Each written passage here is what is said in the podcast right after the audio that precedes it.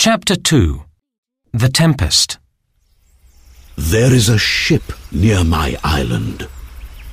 Prospero tells Ariel. Make a magic storm and attack the ship. The men on the ship must not die. says Prospero. They must land on the island. The king's son, Ferdinand, must land alone. So Ariel goes to the ship and makes a tempest with wind and rain. On the ship, King Alonso and his son, Ferdinand, are afraid. They ask God for help. Help! We're going down! Cries the captain. I don't want to die at sea. cries old Gonzalo, Prospero's friend. Let's die with King Alonso! says Prospero's brother, Antonio. No! Let's leave the ship and live. says Sebastian, Alonso's brother.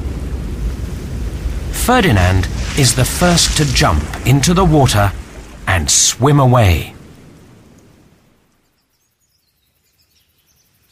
On the island, Miranda runs to Prospero. Father, please stop this storm. She says, People are dying in the cold sea. Don't be afraid. he tells her. It's a magic storm. No one is dying. Then, by magic, Miranda goes to sleep. And Ariel tells Prospero The men on the ship are alive, but sleeping. And their ship is not far from here, in a river. And what about the men in the sea? asks Prospero. They are in different parts of the island now. answers Ariel. And Prince Ferdinand is alone. Good work. says Prospero.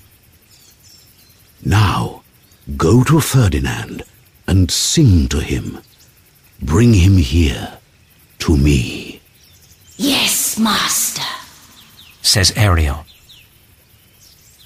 After Ariel goes, Miranda opens her eyes and gets up. Prospero and Miranda speak to Caliban. Bring, us wood for, a fire. They say, Okay, okay. says Caliban. He is angry with Prospero. He wants his island back again.